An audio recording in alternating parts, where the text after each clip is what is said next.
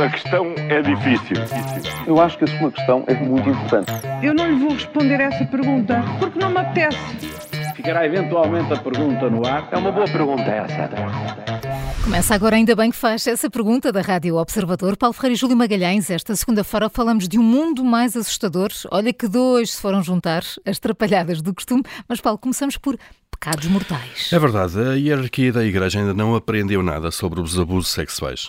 O patriarcado português reagiu oficialmente ao relatório da Comissão Independente, mas foi muito criticado. Foi durante toda a, todo o fim de semana e, e, críticas que vieram de todos os quadrantes. E com razão, eh, tanto tempo para lerem o relatório e prepararem medidas reparadoras, e afinal eh, o que se viu foi a conversa de costume, a recusa em agirem perante os membros da Igreja suspeitos da prática de abusos sexuais e a recusa na indenização das vítimas. A ideia é que a Igreja está apenas a fazer uh, o controle de danos, basicamente, enquanto espera que o assunto saia das agendas noticiosas e que tudo possa regressar ao silêncio cúmplice, uh, cúmplice que sempre vigorou neste tema.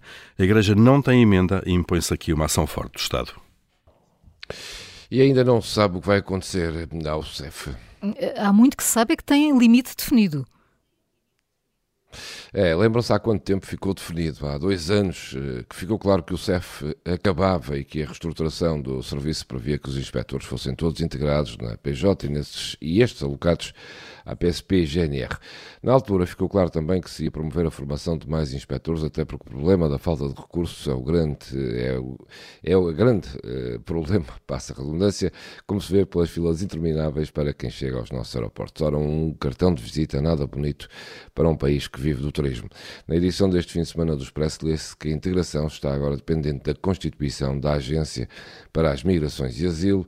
Agora está prometido que até ao fim deste mês o CEF acaba de vez. O ministro diz que é o seu objetivo político a cumprir, o, para cumprir este prazo, mas a verdade é que já foi adiado duas vezes. Ora, estamos a 6 de março, o tempo até 31 está a contar. Vamos ver se é desta. Vamos ver, olhem, este fim de semana tivemos, eh, tivemos eh, Trump e Bolsonaro hum. Juntos e ao vivo num evento político. Será que esta é a lógica do assim só se estraga uma casa?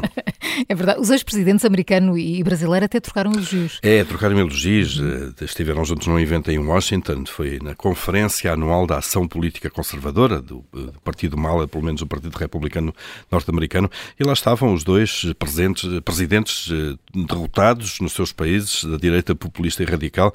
Eh, Trump elogiou Bolsonaro, disse que é um homem muito popular na América do Sul, muito popular no Brasil, e Bolsonaro já está de facto a dar numa de conferencista.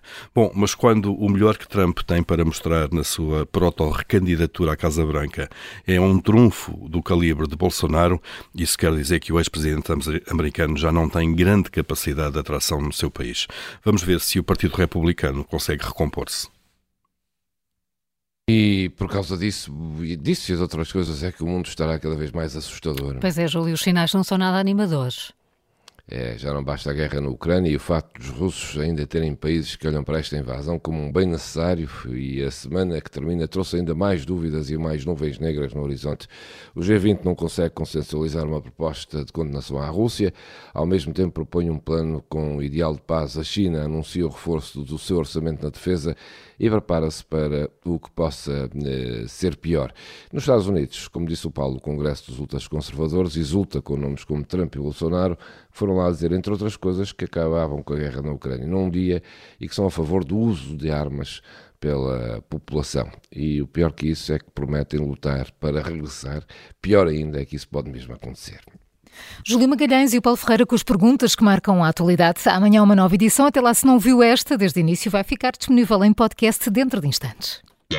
A questão é difícil. Eu acho que a sua questão é muito importante. Eu não lhe vou responder essa pergunta porque não me apetece. Ficará eventualmente a pergunta no ar. É uma boa pergunta essa.